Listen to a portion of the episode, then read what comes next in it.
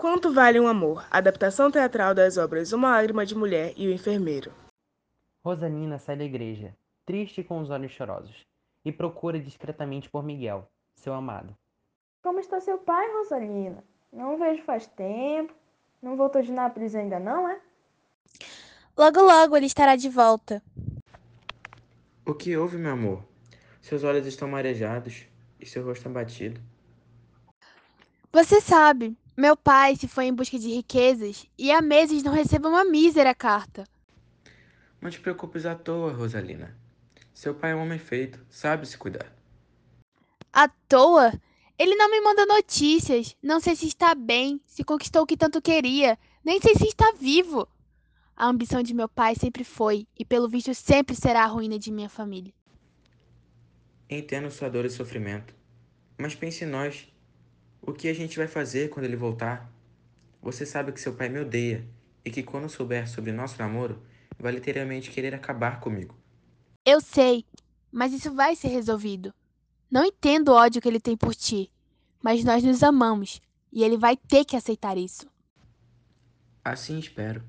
Mas enfim, nos vemos mais tarde? Tentarei ir. A mãe da moça chega no local. Olá, Miguel, boa tarde. Sei que quando amamos, todo o tempo do mundo é pouco, mas vocês dois já conversaram bastante. Rosalina agora precisa ir. Passa bem, Miguel. Até mais. O casal se despede e as duas caminham para casa conversando sobre coisas aleatórias.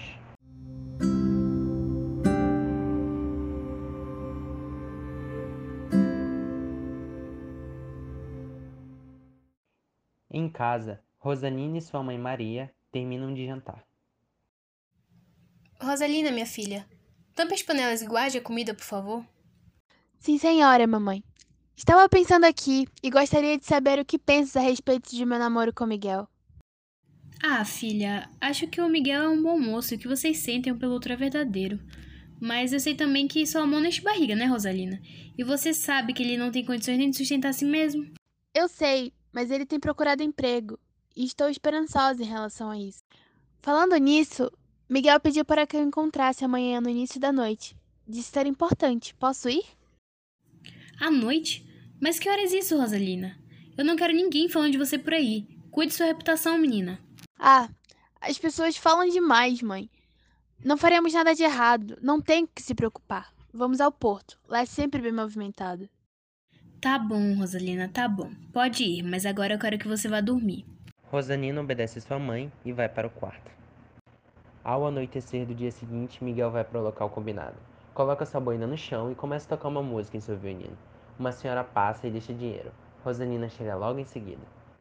O que tanto querias me dizer que não podia esperar até a próxima missa? Escute, Rosalina. Eu tinha uma fortuna, uma esperança, uma alegria, uma única felicidade. Desde o início da minha vida, isto é, desde que te conheço, meu amor, teu pai decidiu transformar em uma batalha isso que era meu único sorriso. Quando ele voltar, vocês vão partir para Nápoles e vão ricos. Você ainda vai ser a mesma quando estiver lá? Ser cara de vaidade de admiradores? Essa dúvida é o que me mata.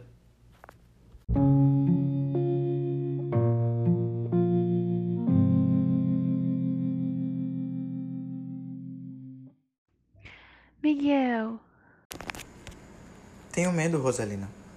Tenho medo de que você se esqueça de uma vez do pobre artista. E o que seria de mim se você deixasse de me amar? Você é como a estrela que guia o meu futuro, o cajado que me ampara na vida, a luz que me dá crenças e a crença que me dá forças. Desapareça, e eu cairei nas trevas e morrerei sem esperanças. Repito, Rosalina, repito. Tenho medo de que esqueça de mim para sempre. Nem dá mais para te esquecer, Miguel. Te amei porque você é nobre, forte, delicado. Te amei aos poucos e hoje nosso amor é dono absoluto de mim. Você não sabe que com a proibição de meu pai, mas em mais te quero. Mas ele consistirá em tudo. Meu pai é bom, só não te conhece bem ainda. Quando conhecer, gostará de ti, ainda mais sabendo que te amo tanto e tanto. Miguel aproxima o rosto de sua amada para que possa beijá-la. Mas antes que isso aconteça, sente um empurrão.